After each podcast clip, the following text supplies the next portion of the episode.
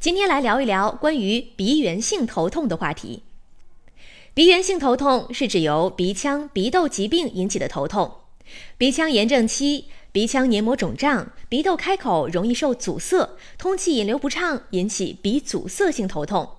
比如鼻窦开口长期阻塞，窦腔内空气逐渐被吸收，最后形成真空，就会出现真空头痛。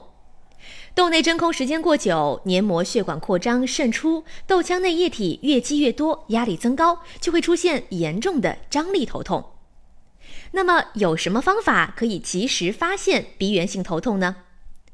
首先，鼻源性头痛可继发于感冒之后，头痛大多伴有鼻塞、流鼻涕等症状。其次，疼痛具有一定的固定部位、时间性和规律性。第三，头部静脉压增高时，头痛加重。休息，蒸汽吸入，血管收缩剂滴鼻后，头痛减轻。第四，鼻和鼻窦 CT 检查大多可能发现病变。有上述症状的长期慢性头痛患者，应该考虑鼻源性头痛，应该及时到耳鼻喉科就诊。本条音频来自北京朝阳医院耳鼻咽喉头颈外科。